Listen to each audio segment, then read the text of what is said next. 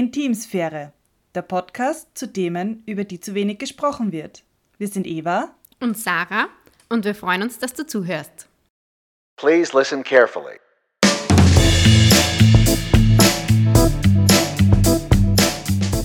Herzlich willkommen zu unserer nächsten Folge. Äh, wir sind heute wieder zu dritt und deswegen begrüße ich jetzt zuerst einmal unseren Gast, die Valentina. Hallo Valentina. Hallo.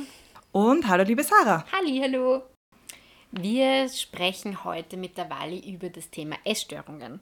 Das ist ein Thema, das ich überhaupt nicht am Schirm gehabt habe, weil es einfach wie äh, generell die Themen, über die wir immer so sprechen, ein Tabuthema ist in der Gesellschaft ähm, gefühlt und ich habe auch, weiß auch ganz wenig drüber und einfach durch die Freundschaft zu Wally habe ich mitgekriegt, dass das ein Thema ist und wie sehr das auch ihr Leben beeinflusst. Und deswegen haben wir uns gedacht, das passt doch äh, perfekt und wir laden sie ein. Und ähm, ja, vielleicht pff, stellst du die einfach einmal vor. Hallo, also zuerst einmal danke, dass ich da sein darf und dass ich mit euch drüber reden darf. Ich bin die Valentina, ich bin 24, ich studiere in klinischer soziale Arbeit und beschäftige mich nebenbei sehr viel mit Sport, Ernährung und dadurch eben auch mein Interesse zu dem Thema, nicht nur persönlich, sondern allgemein. Ja. Äh, klinisch-soziale Arbeit. Was bedeutet das?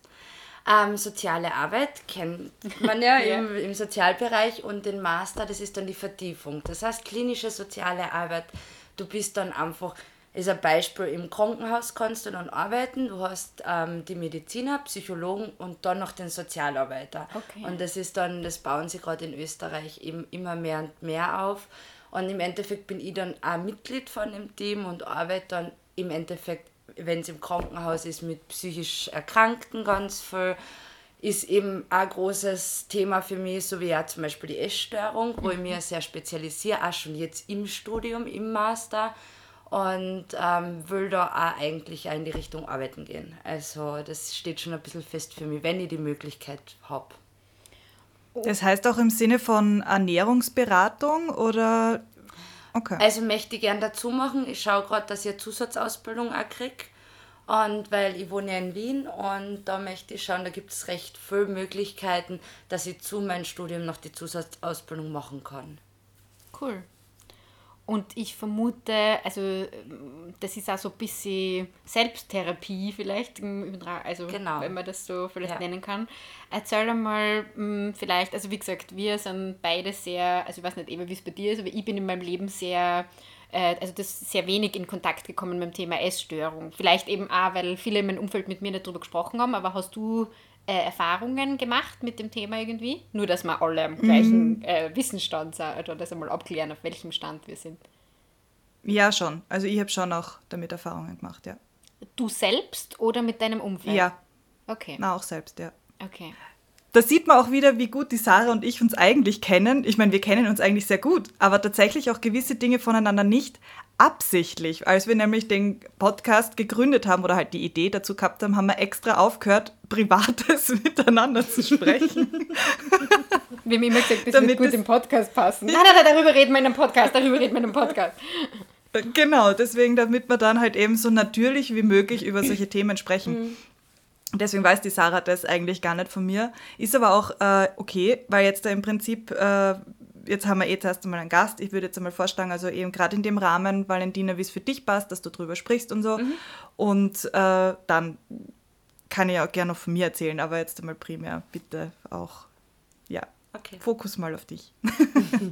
weil ich glaube auch, du hast damit auch mehr Erfahrung in dem Sinn, dass du dich damit auch beschäftigst. Ich habe mhm. damit, also das ist ein Kapitel in meinem Leben, womit ich mich noch nie wirklich beschäftigt habe, was ich so ein bisschen verdränge. Ja. Und deswegen finde ich es auch sehr spannend, dass du damit eben so umgehst, dass du auch sagst, du willst deinen beruflichen Lebensweg damit äh, ausrichten. Und ja, deswegen bin ich sehr gespannt, wie du eigentlich dazu kommen bist. Also wie du wirklich für dich den Schritt geschafft hast, dass du gesagt hast, du beschäftigst dich jetzt damit. Mhm.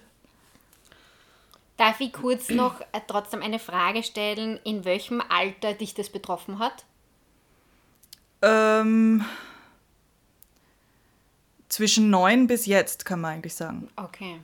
Das begleitet die immer. Das ist eine Krankung, die wirst du eigentlich nicht mehr los. Mhm. Also, Und äh, wann hat es bei dir gestartet, Alter circa? Äh, bei mir war es mit 19. ich war ja, also, ich war ja früher übergewichtig, habe mit 19 dann abgenommen und habe 25 Kilo verloren und es wird jetzt zur Sucht. Also das, und dann startest du in das eine. Also mhm.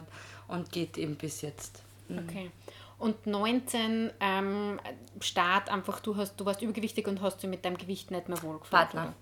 Okay. Ich habe meinen ersten Freund gehabt und der war sehr eingestellt auf, meine Freundin muss schlank sein, hat mir das ja immer wieder zum Spüren gegeben. Dann das erste Mal Schluss gemacht, tief traurig, Herz gebrochen, weil es war meine erste große Liebe. Und habe damals dann zum Abnehmen angefangen, weil ich halt beim ersten Trauer, in der ersten Trauerphase war. Und dann habe ich so 5 Kilo abgenommen. Und dann habe ich gedacht, okay, ich habe schon vorher mit 15 einmal kurz abgenommen gehabt, ein bisschen was. Und ähm, habe dann aber die Erfahrung gemacht, ich möchte langsam abnehmen. Und habe dann in einem Jahr eben die 25 Kilo verloren. Das Problem war, ich habe mich ab dem Moment nicht mehr wohlgefühlt in meiner Haut. Weil ich war nie schlank, ich war immer leichtig. Also ich habe mich aber immer wohl gefühlt in meiner Haut, aber mein Partner, damaliger Partner hat mir halt schon das Gefühl gegeben, wenn man schlank ist, ist man erst hübsch. Und das war's. Jetzt musst du mich noch mal ganz kurz abholen, weil du gesagt hast, mit 15 hast du schon mal, äh, das genau. hat jetzt aber nichts mit dem Partner zu tun gehabt, Nein, das war einfach für dich selber. Das war für mich okay. selber, genau. Und da hat sich das auch gut angefühlt und da war das genau. alles noch in einem, ich sage jetzt mal, gesunden Rahmen, ja. so wie viele sagen. Ja. Und dann mit 19 warst du mit ihm zusammen und äh, dann war die Trennung und du hast 5 Kilo abgenommen und dann, ähm, wie ist es dann zu die 25? Das war dann gleich im Anschluss, weil sie das gut angefühlt genau. hat? Oder okay. In diesem Jahr dann okay. habe ich dann äh, eben die kompletten 25 Kilo abgenommen. Okay. Und es war voll okay, weil ich bin 1,73, habe dann circa 60 Kilo gewogen und ich war ja schon immer sportlich. Also es war, man, ich sage einmal, es ist schon sehr knapp an eigentlich Grenze, wenn man den BMI ausrechnet, aber es war okay. Ähm, es ist aber so dazu gekommen, dass irgendwie dann trotzdem dieses Ding war, man will, das wird ja zur Sucht. Du schaust im Spiegel und du siehst dir, es ist ja im Endeffekt eine Wahrnehmungsstörung, was du dann hast. Ich habe mir dann immer trotzdem gesehen, wie ich früher ausgeschaut habe. Ich, ich, das habe ich bis heute noch. Ich sehe mich nicht im Spiegel, so wie ich wirklich ausschaue, wie schlank ich bin oder so. Sondern ich sehe nur im Spiegel, was für Problemstellen ich habe, wie, wo ich noch immer zu dick bin und und und. Das ist damals in so eine extreme Sucht gegangen, dass ich eigentlich nur mehr Haut und Knochen war. Also bei mir hat es dann im Endeffekt mit Anorexie angefangen, bin also ähm, Untergewicht, bin aber dann im, äh, im, durch das, dass ich nicht mehr daheim gewohnt habe, ich bin gerade frisch ausgezogen und habe allein, also mit meinem Partner damals zusammen gewohnt in der Wohnung und dann hat es keiner mitgekriegt, was ich da eigentlich mache und auch nicht von der Familie. Und dann und ich habe das nicht gemerkt. Also ich war dann wirklich nur mehr Haut und Knochen bis meine Schwester einmal zu mir gesagt hat Alter mit deinen Hüften kannst du einfach eine Bierflasche öffnen. Also so extremst war das. Ja genau. Und man nimmt das aber selbst nicht wahr weil du schaust in den Spiegel und im Endeffekt siehst du trotzdem die selber wie du früher wie du stärker warst wie du dick warst. Und die stellen immer mehr und mehr Sachen und obwohl auf der Waage eigentlich nichts mehr runtergegangen ist weil offiziell habe ich eigentlich keine Anorexie gehabt, wenn man nach dem BMI geht, wenn man nach meiner Waage geht. Aber Durch die Größe wahrscheinlich genau, auch, gell? Genau. Deswegen wird ja der BMI ja so kritisiert, weil ja. man sagt, das ist sehr schwierig, was da alles an Faktoren dazukommt eigentlich. Genau. Ja. Und der Körper stellt sich ja irgendwann darauf ein, dass du zum Beispiel kaum mehr was isst. Und das, was du dann am Tag noch isst, das nimmt er dann halt so auf, dass er alles ansetzt. Und im Endeffekt kommst du dann in dieses Problem rein mit, du isst dann eh nichts mehr, du machst dann extremst viel Sport, aber du nimmst auf dieser Waage nicht mehr ab. Und wenn, du die, wenn die Zahl nicht runtergeht, dann siehst du auch für die beim Körper keine Veränderung. Obwohl du immer schlanker und schlanker wirst, nichts mehr da ist von dir. Mhm. Und dann bin ich in das eingerutscht. Und das war mit 19, ja, 19, 20.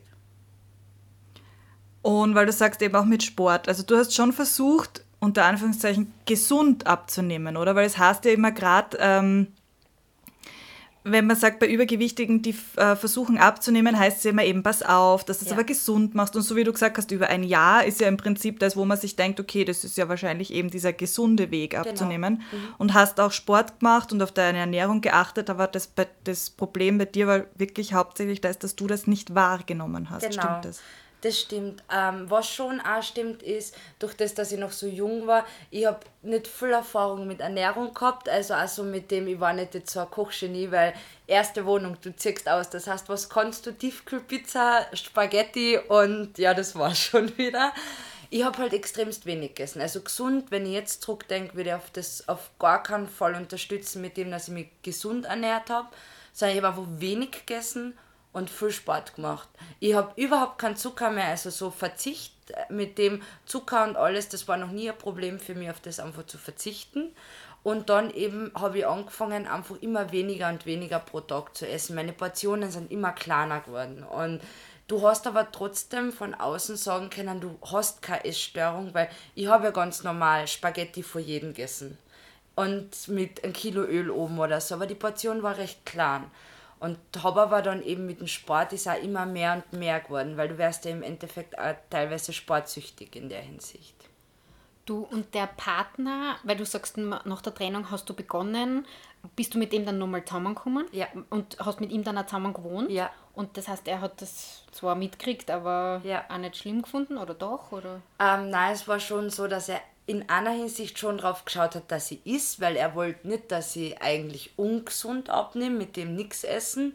Der hat aber sehr viel gearbeitet und war viel, nicht viel daheim und ich habe damals ja auch schon studiert und gearbeitet, also ab und zu haben wir uns halt viel nicht gesehen und er hat das gar nicht so mitgekriegt, hat mir aber in einer anderen Hinsicht schon psychisch so unter Druck gesetzt mit dem, also es waren so schräge Geschichten, wie du steigst halt auf die Waage und dann siehst du, okay, du hast noch immer nichts abgenommen, weil du eh nichts gegessen hast. Und dann sagt dein Partner halt zu dir, naja, zwei, drei Kilo waren schon noch schön, damit du dann wirklich hübsch bist. Also er hat es im Endeffekt, also ich sage einmal so, ich möchte ihm überhaupt nicht schlecht reden, weil er ist eigentlich ein echt ein guter Mensch, aber damals hat er auch eine schwierige Phase gehabt und das an mir ausgelassen. Also ich bin nicht nachtragend. Ich verstehe mich mit ihm jetzt auch gut, aber wir haben uns unser ausreden müssen, weil ich das halt einfach für mich im Prozess gebraucht habe, damit ich jetzt eben da sitzen kann und so drüber reden kann.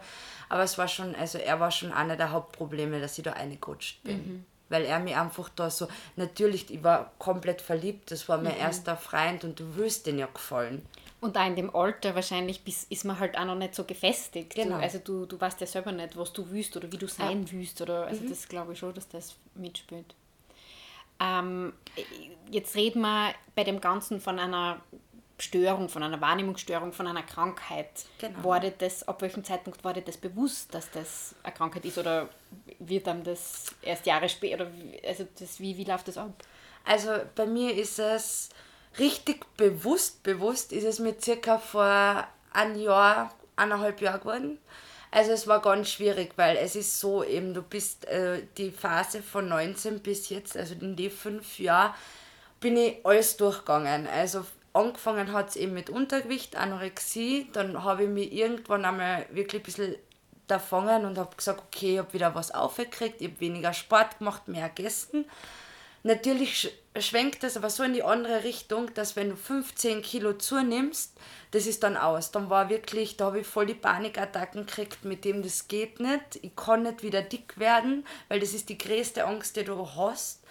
Und dann habe ich natürlich wieder angefangen, nichts zu essen, aber mein Körper war das einfach schon gewohnt. Das heißt, ich habe es nicht mehr geschafft abzunehmen. Ich habe Wassereinlagerungen gekriegt und, und, und. Und hab dann, in, bin natürlich dann in die Bulimie reingerutscht. Also wirklich so, und da, gibt es ganz viele unterschiedliche ähm, Versionen von Bulimie. Das heißt, entweder du kriegst richtige Fressattacken und speibst das dann wieder hoch, oder du isst eigentlich gar nichts und das, was du isst, weil du musst was essen, speibst dann wieder hoch. Und ich zum Beispiel war in der Phase drin, dass ich ähm, nur mehr wenig gegessen habe und sogar das eben hochgeschrieben habe. Also eigentlich hat mein Körper, und das ist aber fast ein Jahr lang so gegangen, kaum mal was zum Essen gekriegt. Das ist, also wenn ich jetzt so im Nachhinein drüber nachdenke, das war eigentlich irre, dass ich überhaupt noch gestanden bin. Das war in der Zeit, da war ich circa zwischen ähm, 20 und 22 da drinnen, da bin ich dann eingerutscht. Und letztes Jahr im Sommer ist mir das dann irgendwie so sehr bewusst geworden, was ich da eigentlich mache, weil man hat es einfach so, es ist trotzdem so normal, dass du nichts isst, also du nimmst das gar nicht so wahr, dass das, also ich habe schon gewusst, dass ich durch Bulimie im Endeffekt, das ist was ganz Schlimmes, wenn du da mal reinrutscht. Und ich habe das auch niemandem erzählt. Also ich kann mich noch erinnern, es hat dann circa vor eineinhalb Jahren bin ich dann bei meinem besten Freund gesessen und habe ihm das erzählt. Und hab, ich bin wirklich einen Blärkampf gekriegt, ich bin zusammengebrochen. Und die Situation war eigentlich voll schräg. Mein Bruder hat mich angerufen und hat gefragt, Valentina, gehen wir am Abend essen alle zusammen, weil ich bin auch wieder in Kärnten und du auch und wir könnten uns wieder mal treffen. Und ich habe aber an dem Tag schon gegessen gehabt. Und da war aus. Ich habe nämlich nur einmal am Tag gegessen und das hat mich, ich habe nicht gewusst, wie ich ihm das erklären soll, ohne zu sagen, ich kann nicht zweimal am Tag essen.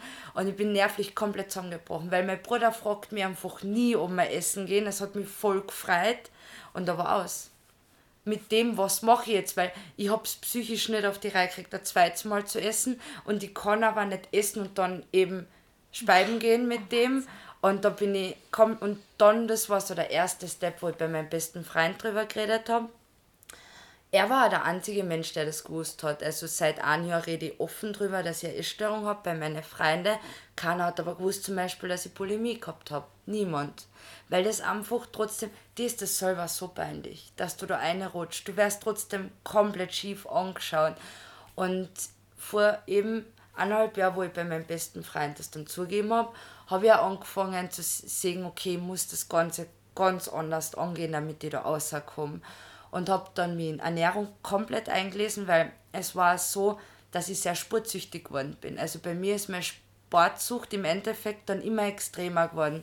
Dann immer mehr über gesunde Ernährung gelernt, wie das funktioniert, wie das ausschaut und habe da echt eine gute Erfahrung gekriegt und habe auch mehr gegessen, aber habe das kompensiert mit dem Sport. Das heißt, wenn ich dann einmal was Süßes gegessen habe, war klar, dass ich am Abend mindestens eine große Runde laufen gehen muss.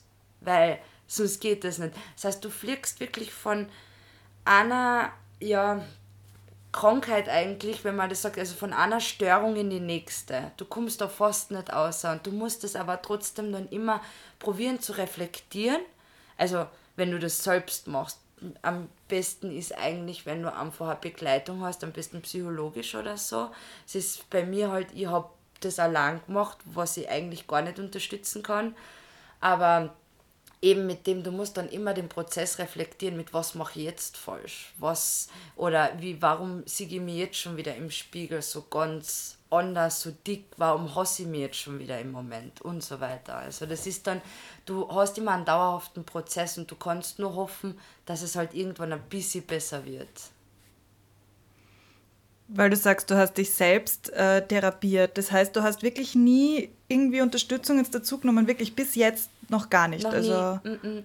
also bei mir ist so, ähm, ich habe eben eine sehr starke Familie, einen sehr starken Freundeskreis, über den ich sehr dankbar bin. Und ähm, aber die kennen mich halt auch. Ich bin so immer der Mensch gewesen, ich bin immer für alle Menschen da und rede selber über mich einfach gar nicht. Es ist auch ein Hauptgrund, warum ich zum Beispiel über das Thema so zum Reden angefangen habe. Ich habe gemerkt, wie meinen Freunden und Bekannten in, in der Umgebung hilft damit. Und dementsprechend war das dann auf einmal so ein Anliegen für mich, dass ich darüber reden kann und so offen bin. Bin aber eher so ein Mensch, ich brauche dann immer mehr Zeit, bis ich das reflektiere, was mit mir passiert oder was mir passiert ist und so weiter. Und bin dann eher so mit dem, wenn ich dann offen darüber reden kann, geht es mir gut. Habe aber nie irgendeine Hilfe aufgesucht, was ich aber eben, wie gesagt, nicht unterstütze, weil wahrscheinlich erstens ist es für meine Familie dann auch trotzdem sehr anstrengend gewesen. Meine Schwester war zum Beispiel ein ganz großer Part in der Phase jetzt dann für mich und sie hat super ist damit umgegangen und mit mir auch. Aber wenn ich zurückdenke, was ich alles zugemutet habe mit dem, wie sie für mich da war und was sie alles gemacht hat und und und, ist das eigentlich schon sehr anstrengend für sie gewesen. Und es wäre sicher gescheiter gewesen, wenn ich mir trotzdem auch Therapeutin oder einen Therapeuten eben gesucht hätte. Ich meine, dafür ist noch nie zu spät, hätte ich eh. jetzt einmal gesagt. Eh. Ja. ja. Wenn du sagst, dass deine Schwester beispielsweise jetzt oder da generell dein Freundeskreis, aber jetzt mal auf deine Schwester, äh, so eine große Stütze war.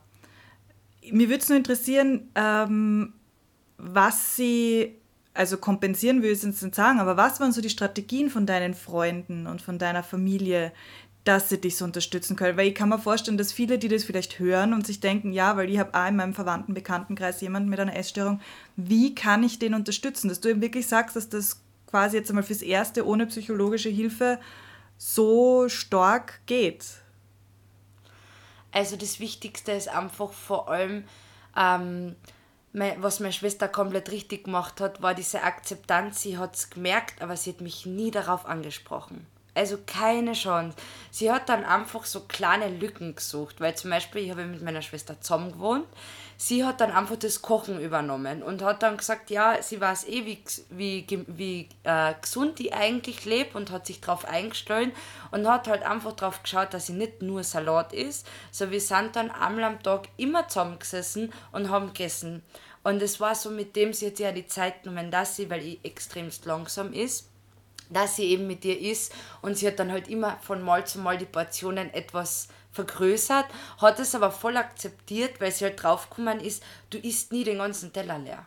Das ist für die einfach so ein Trigger, das haben ganz viele mit so einer, mit so einer Störung, so einen ganzen Teller nicht leer essen kannst oder darfst, weil das schaut so aus, als ob du viel zu viel isst und dann isst du nur den halben Teller und sie hat halt einfach gemerkt, sie muss einfach die Portionen vergrößern, weil auch wenn ich dann nur den halben Teller isst, es ist trotzdem mehr als sonst. Und was auch ganz wichtig war, ist, dass, also sie hat sich dann halt auch immer auf meine ähm, Dings drauf eingestellt, auf meine Zeiten. Sie hat dann halt einfach auch gesagt, du, ich arbeite heute bis drei, passt das für die? Weil dann können wir danach kochen. Dann kannst du vorher spurteln oder wenn dann halt, ähm, gehen wir heute essen. Oder sie hat immer gewusst, sie muss mir ein, zwei Tage vorher Bescheid sagen, dass ich mich darauf einstellen kann. Weil wenn du nur ein, zwei Mal am Tag isst, dann ist es wirklich so mit dem, dann habe ich mir leichter getan, weil dieses spontan eben, ich gehe essen, hat nicht funktioniert bei mir, weil du musst, du bist da ja so getriggert. Und das Wichtigste, was sie auch gemacht hat, sie hat in meiner Umgebung, also sie hat dann auch immer geschaut, dass sie trotzdem, du gehst ja nicht mehr essen mit Freunden oder Familie, weil du halt das nicht, du wirst jede Situation vermeiden, dass die Leute draufkommen, dass du irgendeine Störung hast. Und die Lara hat das zum Beispiel, also meine Schwester hat das volle abgeschirmt, dass irgendeine Freundin mich drauf ansprechen oder Bekannte oder so, weil die halt auch extremst langsam ist. Das ist schon echt schwierig, dass du immer die Letzte bist am Tisch, die isst. Und dann isst du auch noch wenig. Ist logisch, dass die da einfach Bekannte oder Freunde drauf anreden mit dem, hey, hast du heute keinen Hunger oder hey, warum isst du da nicht auf oder du kannst ja nicht satt werden von dem und so weiter. Dann sieht das einfach immer komplett abgeschirmt. Also meine Bekannten und Freunde haben das dann eh gleich gemerkt, aber falls irgendwas war, entweder hat sie sofort vom Thema abgelenkt oder sie hat irgendeinen Blödsinn gesagt, damit die Situation lustig ist.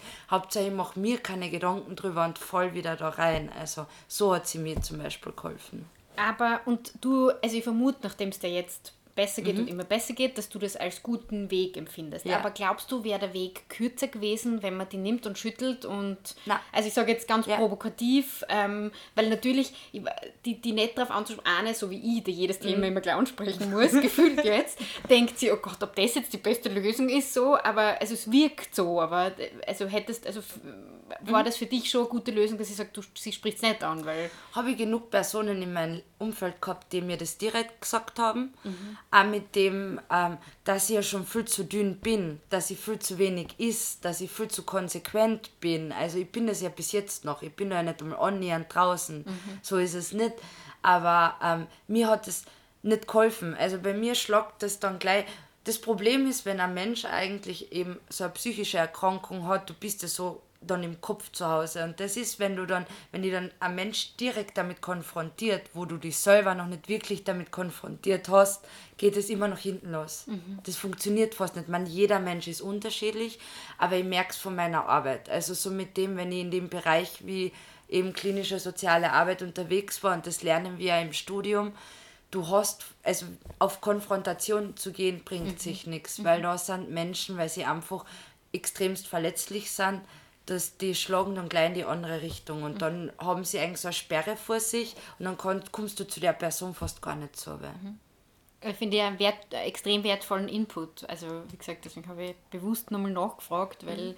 Also ich finde sie, weil deine Schwester hat ja wahrscheinlich dahingehend keine Ausbildung gehabt oder so, oder? Das ist mhm. auch ein Wahnsinn, dass du dann intuitiv so, also ich weiß nicht, ob mir das so gut gelingen wird, weil ich sehr ungeduldig bin und, und einfach mir denk, also mir Sorgen machen ja. würde und, und weiß ich nicht, ob ich mir, mir und dir in der Beziehung die Zeit geben würde, weil ich mir denke, oh Gott, was ist, wenn mhm. du, weiß ich nicht, also offensichtlich, wie du sagst, das begleitet die immer, aber weiß ich nicht, was ist, wenn, das, wenn du ins Krankenhaus musst oder wenn der Körper das nicht mehr da packt oder weiß ich nicht. Ich weiß nicht, ob ich diese Ruhe hätte mhm. und das finde ich extrem wertvoll. Ohne, ohne eine Ausbildung oder ohne eine Schulung in dem Bereich würde mich interessieren, weißt du das, ob sie sich da auch eingelesen hat, was sie tun kann, weil es klingt sehr extrem vernünftig und extrem gut. Mhm. Also, also nicht, dass ich wüsste. Okay. Also, ähm, was schon der Vorteil war durch das, dass sie mich einfach so genau kennt, hat sie einfach gewusst, wie sie auf mich zum Eingehen hat, weil sie mich als Person halt einfach in- und auswendig kennt.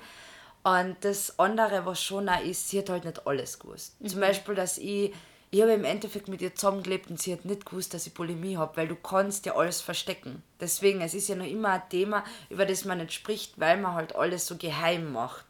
Und sie hat das zum Beispiel jetzt erst vor kurzem erfahren, mhm. dass sie eben die das Bulimie-Problem auch gehabt habe. Und wenn du zum Beispiel an Bulimie erkrankt bist, ist vor allem das so schwierig, dass du das merkst, weil eine Person eben normalgewichtig ist. Du denkst dir das ja nicht, dass die das Problem hat, weil sie eben nicht so wie Anorexie komplett magersüchtig ist, sondern das ist auch, du schaust von außen komplett gesund aus und ich habe auch durch das, dass ich so viel Sport gemacht habe und und und, hätte sich das, dass ich eben mit dem Essen ein Problem habe, ja, aber keiner hätte sich gedacht, dass sie eben an Bulimie leidet. Und das hat sie halt auch nicht gewusst. Und ich glaube, deswegen ist es noch einmal um ein Eck leichter gewesen für sie, damit einfach nur im Allgemeinen mit der Essstörung umzugehen, weil da hat sie mit dem Essen einwirken können.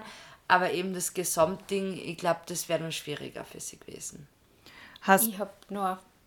Mach du zuerst. Du. du nur. Merkst du es dir? Ich merk's mal.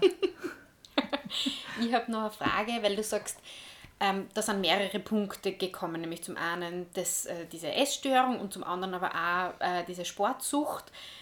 Also ich, ich selber mache Sport und ich weiß, ähm, dass ich mein Essen ähm, darauf einstellen muss. Also ich muss genug essen, dass ich dann auch Leistung bringen kann oder genug Energie mhm. habe. Wie, du musst dir das auch, wenn du die so beschäftigst, intensiv mit Sport, merken, dass umso gescheiter du isst, ich nenne es jetzt einmal gescheit, was mhm. immer das dann auch hassen mag, sie das auswirkt auf deine Leistung. Wie, wie gehst du damit um? Oder hast du das eh leisten können? Oder? Ähm, es ist schon so, durch das, dass ich nicht prinzipiell leistungsorientiert bin beim Sport, also so wie zum Beispiel mein Hauptsport ist Laufen gehen. Mhm. Und ich bin jetzt nicht die Person, die sagt, okay, ich muss jetzt dann heute fünf Kilometer in einer Base von laufen, sondern ich gehe heute einfach in mir ein Ziel vor von fünf oder zehn Kilometer und möchte das machen. Wenn ich einmal langsamer unterwegs war, war ich langsamer unterwegs. Ich muss mich gut fühlen eben okay. damit. Also ich habe nie leistungsorientiert trainiert, sondern mhm. immer nur eigentlich mit dem, ich brauche den Sport, um mich wohlzufühlen mhm. und um den Kopf frei zu kriegen. Und das war immer so, der Sport ist für mich das, die, die tägliche Pause, weil durch das, dass ich eigentlich eben studiere, arbeite, dann eben auch im, in meinem Familien- und Freundeskreis immer sehr viele Probleme habe, immer diejenige bin, was zuhört, habe ich immer den Sport dann gefunden, wo ich ein, zwei Stunden abschalte ähm, was ich schon gehabt habe, wo ich gar nichts gegessen habe, dass ich natürlich eben Situationen gehabt habe, wie mir schwarz vor Augen wurden, mhm. währenddessen ich laufen war. Ich habe dann teilweise überhaupt, also kein, also nach zwei Kilometern hat mir, hat mir jeder Muskel wehgetan mhm. und so weiter.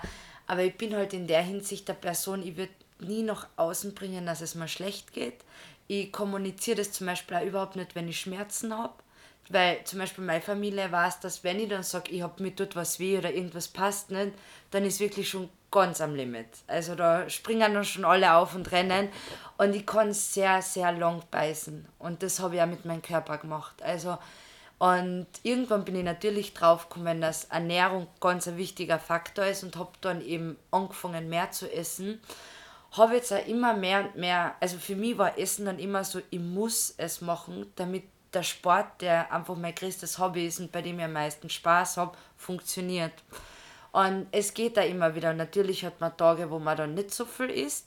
Also das A und O ist halt dann einfach ein Rhythmus. Ich brauche einen Tagesablauf, um einfach zu sagen, okay, ich stehe in der Früh auf, ich gehe laufen, habe dann mein Frühstück, dann tue ich meine Sachen machen, am Nachmittag kommt mein Mittagessen und das jeden Tag. Natürlich, das ist jetzt schon. Also das, das ist jetzt, jetzt genau. Okay. Das ist mein täglicher Ablauf, weil wenn du einen fixen Ablauf hast, wo du dein Essen mit einblasenst und dein Sport, so kommst du am leichtesten aus, weil dann kannst du immer wieder mit einbauen, dass du dann spontan einmal essen gehst. Oder eben, wenn ich meine Familie besuchen bin, habe ich meinen täglichen Ablauf auch nicht. Aber du brauchst so einen Rhythmus, damit du da echt reinkommst und das mit dem Essen eben funktioniert. Mich würde dem interessieren, weil wir es jetzt eh schon ein bisschen angesprochen haben, von wegen dir ist dann schwarz vor Augen worden und so, was du an körperlichen Beschwerden durch die ganze Sache bemerkt hast oder die einfach aufgetreten sind.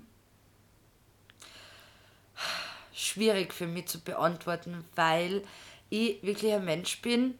Ich habe so ein hohes Schmerzlevel. Also das ist so extremst hoch und alles, was da nicht zubekommt, ist für mich kein Thema. Also das ist wirklich ähm, mein Höhepunkt, an das ich mich halt an wirklich ganz gut erinnern kann, war zum Beispiel einer der normalsten Symptome ist ja, wenn du eine Essstörung hast, ähm, durch das, dass du so wenig isst, dass du zum Beispiel ähm, extremst kälteempfindlich bist. Also ich bin ja schon grundprinzipiell kälteempfindlich, aber durch das, dass du eben der Körper keine Nahrung zu, äh, ähm, kriegt, bist du noch mehr kälteempfindlich. Und es war dann Sommer. Es hat ähm, 36 Grad gehabt. Ich war am Abend laufen und bin dann nach Hause gekommen und ich habe mich heiß duschen müssen, weil ich am ganzen Körper gezittert habe. Mein Körper hat sich nicht mehr aufgewärmt, nämlich gar nicht und es war Hochsommer. Und da habe ich gewusst, okay, irgendwas stimmt einmal gar nicht. Also das ist dann eben die normalsten, so äh, normalsten Sachen. Also es ist nicht normal, aber eben was du eigentlich auch du, ähm, normal eben mit dem, das steht halt, wenn du zum Beispiel eine psychische Erkrankung diagnostizieren willst, hast du den ICD-10 oder den DSM-5 und da sind dir die ganzen Punkte aufgelistet. Und da ist zum Beispiel, dass du sagst, okay, der Körper ist eben äh, kann nicht mehr normal regulieren, die Temperatur, dann hast du brüchige Fingernägel, du hast extremen Eisenmangel, ähm, dann, was habe ich noch gehabt? Also natürlich hast du das auch bei den Zähnen und beim die Geschmacksnerven gemerkt, dass du, wenn die Anfälle, die Bulimie-Anfälle voll waren, dann hast du das natürlich auch im Mund mit dem, dass du sagst, okay, du zerstörst ja ein bisschen deine Zähne auch. Und ähm, was war noch? Ähm, ja, das war eigentlich so das, das Hauptding, was du halt extremst zum Beispiel leicht kriegst. Also ich habe kaum mehr Muskeln dann gehabt. Also ich habe mir dann so abgehungert mit dem äh, und während der Hauptzeit von der Bulimie eben habe ich eben, ähm, da hat sich das Fett und die Wassereinlagerungen dann ja, ist bei mir immer mehr und mehr geworden. Und ich bin eigentlich immer dicker geworden, obwohl ich nichts mehr gegessen habe und ganz viel Sport gemacht habe, weil der Körper halt jegliche Nahrung irgendwie probiert hat zu, aufzubewahren. Und bei mir war dann eben zum Beispiel so, dass ich ähm, ich habe gar keine Muskeln mehr gehabt, das heißt keine Wärme mehr, da war das mit der Körperregulation, also mit der Temperaturregulation eben nicht mehr anwesend, nämlich gar nicht mehr. Und du verlierst so richtig das Körpergespür. Das heißt, ich habe nicht einmal mehr gescheit wandern gehen können, weil du einfach keine Muskeln mehr hast, wo du die festhalten kannst, wo du kein Gespür mehr für deinen eigenen Körper hast. Wenn ich wo angekommen bin, habe ich sofort einen blauen Fleck gekriegt also es hat teilweise ausgeschlagen, äh, ausgeschaut, als ob ich zusammengeschlagen worden bin, nur weil ich irgendwo mal angekommen bin. Also so in die Richtung war das dann körperlich. Es ist ja ganz normal in der Zeit, dass ich immer wieder zu einem Frauenarzt, Frauenärztin oder äh, keine Ahnung, zu einem Zahnarzt, Zahnärztin gehe. Ist das was, was, was du dann einfach auslassen hast, weil du gewusst hast, das könnte passieren, dass der das merkt, er oder sie? Ähm, also es war, es war jetzt dann so, dass ich wirklich die ganzen Jahre äh, nie beim Arzt war, bis bei meinem Frauenarzt weil, ähm, aber mein Glück war jetzt in der ganzen Zeit das, dass meine Tage immer komplett normal waren. Ich habe nie Probleme, man, ich habe Gott sei Dank früher auch nie Probleme mit meinen Tagen gehabt, keine Krämpfe, keine, also gar nichts. Und ich habe eben zwar fünf Jahre die Pille genommen, aber habe sie dann auch abgesetzt und habe da eigentlich auch keine Schwierigkeiten gehabt. Ähm, und das war mein Glück. Und ich habe aber jetzt dann eben vor einem halben Jahr mir zu Herzen genommen, dass sie die ganzen Grunduntersuchungen machen muss. Aber man hat Angst davor. Man hat Angst davor, was auf einen zukommt, weil wenn dir mal richtig bewusst ist, was du jetzt fünf Jahre mit deinem Körper aufgeführt hast, hast du wirklich Angst vor den Diagnosen, was die Person zu dir sagt, weil jetzt dann, ich lebe extremst gesund, aber ich schaue halt jetzt dann auch, dass ich diesen Mittelweg finde, mit dem nicht nur gesund leben mit gesunder Ernährung, sondern Pizza, Wein ist auch voll okay. Man muss diese Mittelschiene irgendwie finden und das probiere ich eben. Und da habe ich gewusst, okay, aber ich weiß nicht, was ich jetzt die letzten fünf Jahre dann eigentlich eben mit meinem Körper aufgeführt habe und habe dann angefangen, auch wirklich zu Ärzte zu gehen. Und der Hauptpunkt, warum ich angefangen habe, eben drüber nachzudenken, war, dass ich auf einmal, obwohl ich so gesund jetzt lebe, meine Tage verloren habe. Mhm. Und das jetzt eigentlich schon vor einem halben Jahr oder so. Und das habe ich halt überhaupt nicht verstanden mit dem vorher, wo ich meinen Körper so malträtiert habe, hat es alles gepasst. Und jetzt auf einmal spielen meine Hormone gar nicht mehr mit und haben, wie, wie O, sage ich immer dazu, mhm. gegeben, na, ich wusste, okay, ich muss jetzt anfangen, wirklich Termin für Termin zu machen. Ist aber psychisch überhaupt nicht leicht, muss ich ehrlich sagen. Mhm. Also die Angst, was man davor hat, bei jedem Termin. Ich mache und ich überfordere mich ja nicht, sondern ich suche mir dann einen Arzt aus, wo ich sage, okay, das jetzt, jetzt einmal zum Beispiel, jetzt dann habe ich ein großes Blutbild einmal gemacht, um einmal das Ganze anzuschauen. Aber okay, dann habe ich gesagt, passt, das habe ich jetzt geschafft, da passt da alles bei mir und ich bin super happy. Aber ich muss mir die Zeit geben, bis ich dann zum nächsten Arzt gehe. Du darfst dich selber einfach nicht stressen, weil sonst fallst du ja wieder zurück ein. Also großes Blutbild war okay. War alles super okay. Super, mhm. Weil das ist sicher ein riesen äh, Thema, das hätte mich auch interessiert, ob das. Und warst jetzt schon beim Bayern, also Frauenarzt, warst du jetzt auch schon? Nein, das war ich noch nicht. Also okay. das ist, das, ist mhm. das Ding, was ich jetzt dann als nächstes angehe. Mhm. Und also ich sage einmal Step by Step, man darf sich das selber mhm. nicht, nicht überfordern. Mhm. Ich weiß selber, warum, woran es liegt. Mhm. Weil durch das, dass du zum Beispiel, so wie ich jetzt dann, gesunde Ernährung, dann hast du eben extremst viel Sport und mir macht der Sport eben voll Spaß und durch das, dass die Ernährung ja immer besser bei mir wird, kann ich immer mehr leisten im Sport. Und ich habe jetzt dann fast keine Fettressourcen mehr im Körper. Und im Endeffekt ist die Hormone schalten ja so, weil ähm, wenn du nicht genug Kohlenhydrate und Fette zu dir nimmst, wird der Hormonhaushalt einfach durchgewirbelt. Und der Körper denkt sich ja einfach gesagt jetzt dann einmal so, nimmst du so viel Nahrung zu dir, damit du auch ein Kind ernähren könntest, wenn du schwanger wärst. Mhm. Wenn nicht, fallen die Tage aus. Das ist so die Grundregel dahinter. Borg. Das habe ich auch nicht gewusst. Und das ist, ja, und da, da ist jetzt dann bei mir zum Beispiel, dass, dass ich weiß, ich esse trotzdem noch viel zu wenig für das, was ich Sport mache. Und das zeigt mir mein Körper im Endeffekt nur. Das heißt, eigentlich bist du, ähm, wenn man das jetzt so auf die jetzige oder auf den, den Status quo gerade bringt, gerade ähm, voll drinnen noch in dem ganzen Prozess, ja. aber halt auf einem guten Weg, sage ich jetzt einmal. Du beschäftigst dich extrem mit dir selber, aber schon auf einem ich weiß nicht, so wie du vorher gesagt hast, das wird dich dein Leben lang begleiten. Das heißt, nicht auf einem Weg der Gesundung, aber zumindest, dass du gesund mit dem Thema umgehen kannst, ja. oder? Genau. Also ich habe jetzt dann, ich muss ehrlich auch sagen, noch nie jemanden erlebt, wenn du eben, du bist ja genau im Jugendalter am meisten gefährdet von dem, weil du einfach dieses Leitbild in die ganzen Social Media siehst oder eben einen Partner hast, der dich in der Hinsicht triggert. Das sind ja so die meisten Sachen, wo der Auslöser kommt von einer Essstörung.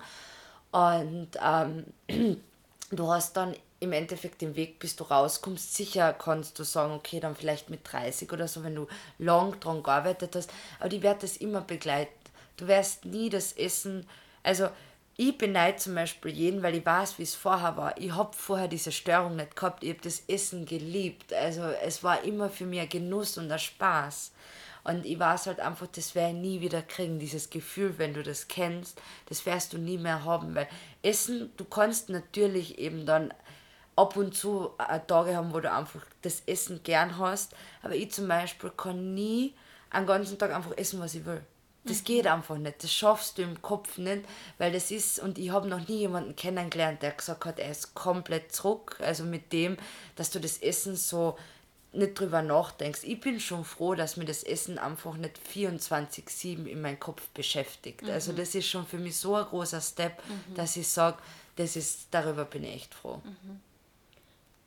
Mir war nicht bewusst, dass das so nahe ist. Also ich habe, ähm, wir kennen uns jetzt auch noch nicht ewig mhm. und für mich, seit ich die kenne, also wir haben nie so offen darüber gesprochen, ich habe gewusst, das ist ein Thema in deinem Leben, aber äh, nachdem du, weiß ich nicht, nachdem ich es gewusst habe, habe ich gedacht, okay, das war in deiner Jugend ein Thema oder so. Und ich habe also ich hab auch mitgekriegt, dass du viel Sport machst und so, ich habe schon gewusst, dass dein Körperbewusstsein sehr stark ist, aber dass das eben so, dass du jetzt sagst, eineinhalb Jahre, das ist ja überhaupt kein, also dass du vor eineinhalb Jahren dieses Gespräch mit deinem besten Freund gehabt hast, wo das einmal so mhm. oh, platzt ist und so. Also ich finde das ein Wahnsinn, auch extrem wertvoll, wie, äh, wie weit du jetzt bist, wie super du darüber reden kannst und dass du aber auch so offen sagst, okay, ich bin jetzt da, zum Beispiel jetzt Arzt und Ärztin X und Arzt und Ärztin Y steht mir noch bevor. Ähm, ja, also das finde ich sehr, sehr, sehr äh, bewundernswert und wertvoll. Das, mhm. Also finde ich auch sehr schön. Ähm, Gibt es noch was, wo du sagst, das, das ist was, das du gern ähm, Frauen und Männer, die betroffen sind, mitgeben möchtest oder vielleicht auch dem Umfeld? Also ich glaube, wir haben eh schon sehr wertvoll mhm. über deine Schwester geredet. Das finde da war sicher viel dabei, wo man sagt, okay, das kann man weitergeben, aber gibt es noch was, wo du sagst, das oh Gott, das, das, das würdest du gern teilen, weil wenn du das vielleicht gewusst hättest, früh genug hättest die irgendwie, hättest vielleicht noch ein bisschen abbiegen können mhm. bei der einen oder anderen Kreuzung. Also was jetzt dann, also was mir ganz wichtig ist, und das sage ich eigentlich jedem Menschen in meiner Umgebung, die Selbstliebe ist was ganz Wichtiges. Natürlich verliert man das einfach im Jugendalter, weil man kritisch wird oder man eben der Körper sich einfach verändert und das passiert mir ja auch. Mein Körper verändert sich auch von Jahr zu Jahr einfach trotzdem. Und wichtig ist einfach, dass man vor allem die Social Media in der Hinsicht weglässt. Also dieses Leitbild, man, es wird eh immer besser und besser, aber so wie eine Frau oder ein Mann ausschauen muss, das stimmt nicht. Das ist, jede Frau ist und ein Mann ist unterschiedlich gebaut. Eine Frau zum Beispiel, so wie ich, habe immer das größte Problem mit meinen Oberschenkeln gehabt, weil ich da am meisten Fett angesetzt habe. Du kannst nicht direkt nur die Oberschenkel trainieren oder nichts essen, damit es weggeht. Das geht nicht. Du bist einfach so gebaut und man soll sich genauso probieren zu akzeptieren. Weil ich werde nie ausschauen wie irgendein so Victoria's Secret Model und ich bin jetzt auch wirklich froh, dass ich weiß, okay, ich will das auch gar nicht. Mhm. Weil das ist im Endeffekt eigentlich nur, also sie, die schaut ja nicht einmal so aus. Es ist in den Social Media einfach so bearbeitet, dass du glaubst, dass die so ausschaut. Dabei ist die im realen Leben, schaut die ganz anders aus. Zellulite ist das Normalste, Dehnungsstreifen ist das Normalste der Welt. Und ich finde einfach, jede Frau soll sich nicht verstecken hinter dem. Und ein Mann weil das gehört zu einem Körper und das ist echt was Schönes. Es, ich habe einfach gelernt, jede Narben oder jede, jeder Dehnungsstreifen, den ich habe, erzählt eigentlich nur meine persönliche Geschichte, was ich als Mensch durchgemacht habe.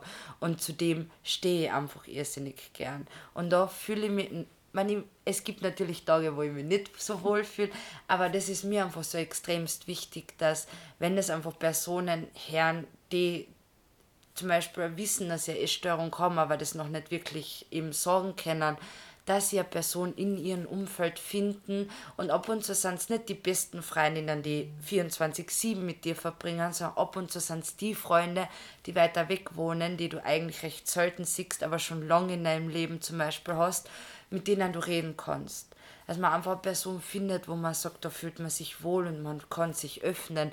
Und dann muss man sich die Zeit geben. Das passiert nicht von heute auf morgen.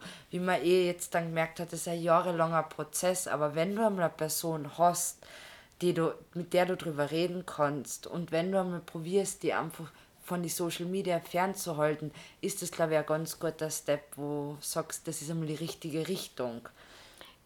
Glaubst du, ist Fernhalten der richtige Ding oder ist so diese, ich weiß, also ich, ich finde immer auch da so dieses Extrem, weil so viele jetzt sagen, okay, ich mache jetzt ein Social Media Detox oder so. Vielleicht ist es also so, so nah. Also ja. so dieses eher, wie man das wahrscheinlich zu will oder wie, wie, wie, was für, oder dass einem bewusst ist, dass da einfach viel gezeigt wird, das einfach nicht echt ist oder vielleicht genau, dieses äh, Bewerten vielleicht ja. eher ein Thema ist oder so. Ich nicht, also ich würde auch diesen Cut jetzt nicht machen, also mhm. so, so dieses Detox von dem halte ich mhm. auch nicht voll, weil wir brauchen die Social Media schon in gewisser Hinsicht voll in unserem Leben, mhm. weil es hängt ja alles zusammen, aber du kannst ja trotzdem zum Beispiel, wenn wir jetzt Instagram hernehmen, aussuchen, welche Themen du suchst. Mhm. Also sei es, dass man einfach sagt, okay, man schaut halt mehr dann eher auf ähm, verschiedene Essensvarianten, so healthy food mäßig, als irgendeine Leute, einfach nur auf dieses dünn, dünn, dünn, schön, schön, schön, also dass man einfach seinen ähm, Logarithmus da ein bisschen ändert, sagen wir mal so. Ich finde auch gerade dahingehend, also ich, ich habe auch das, glaube ich, in den letzten Monaten umgestellt, ich, ich folge echt auch vielen Frauen und Männern, wo ich merke,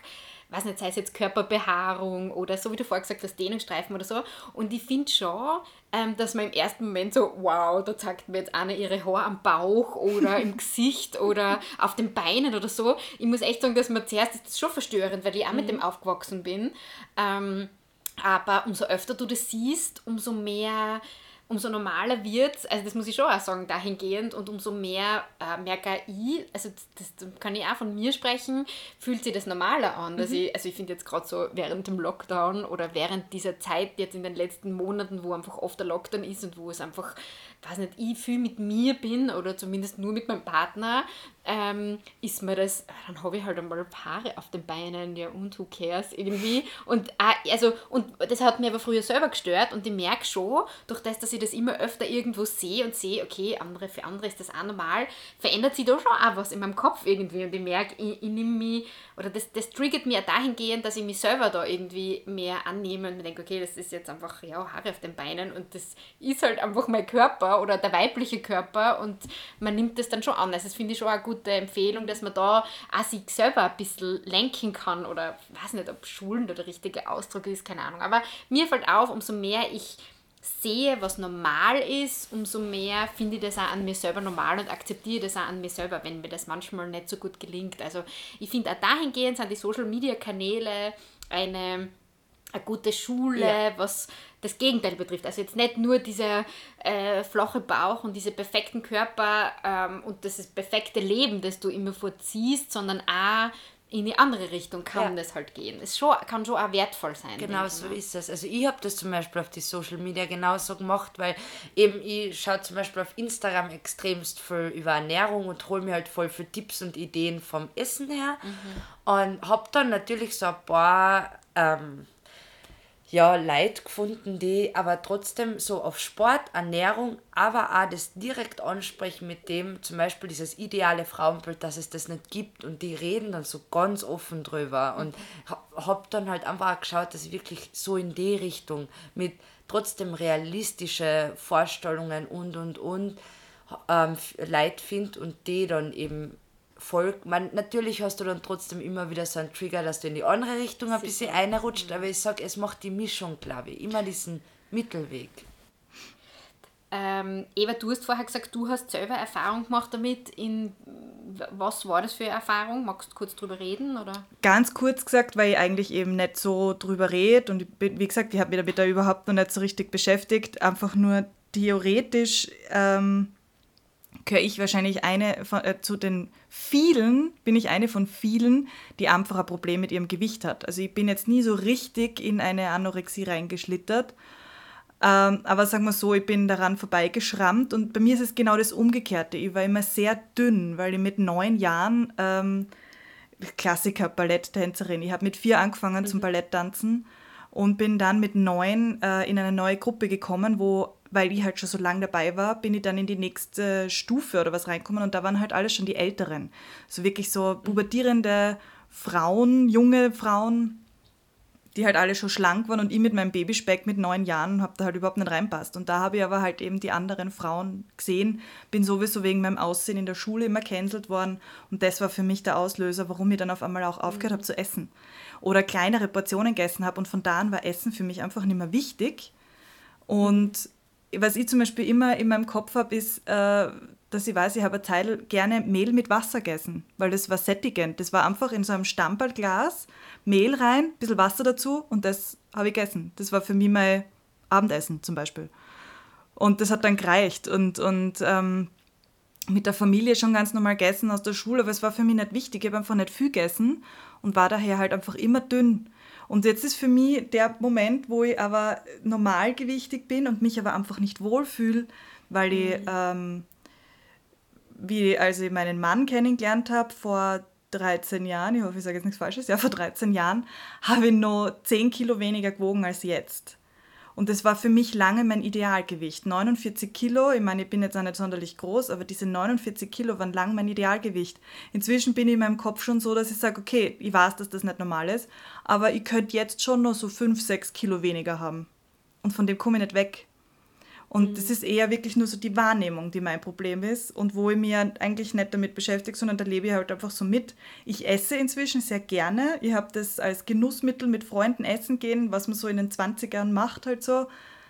Da dürfte es passiert sein, dass ich zugenommen habe, ähm, dann erst gelebt, dieses neue, diese neue Wahrnehmung an Essen.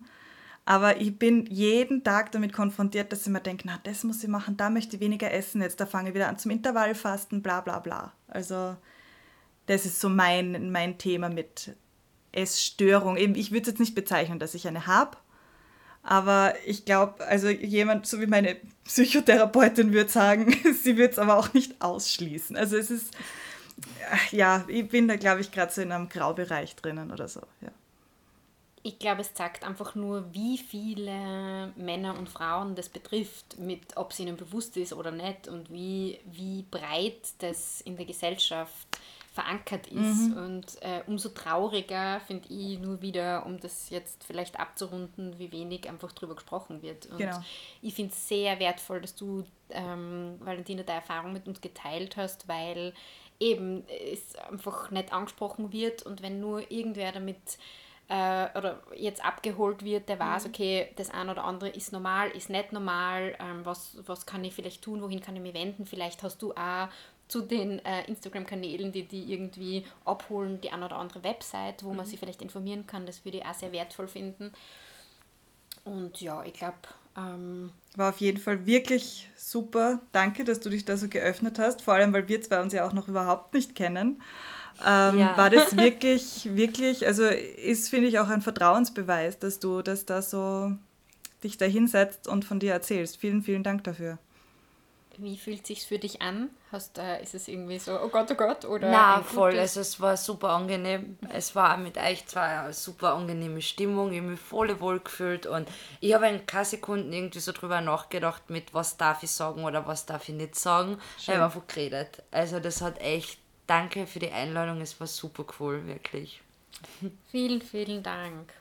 Freut mich. Dann beenden wir hiermit mhm. diese Folge, würde ich sagen. Wir freuen uns äh, wie immer sehr über Feedback, ähm, gerne über Fragen. Wir, also wenn wir dürfen, leiten wir es auch gerne an dich weiter. Sehr gerne. In diesem Sinne verabschieden wir uns. Alles Liebe, eure Eva, Valentina und Sarah.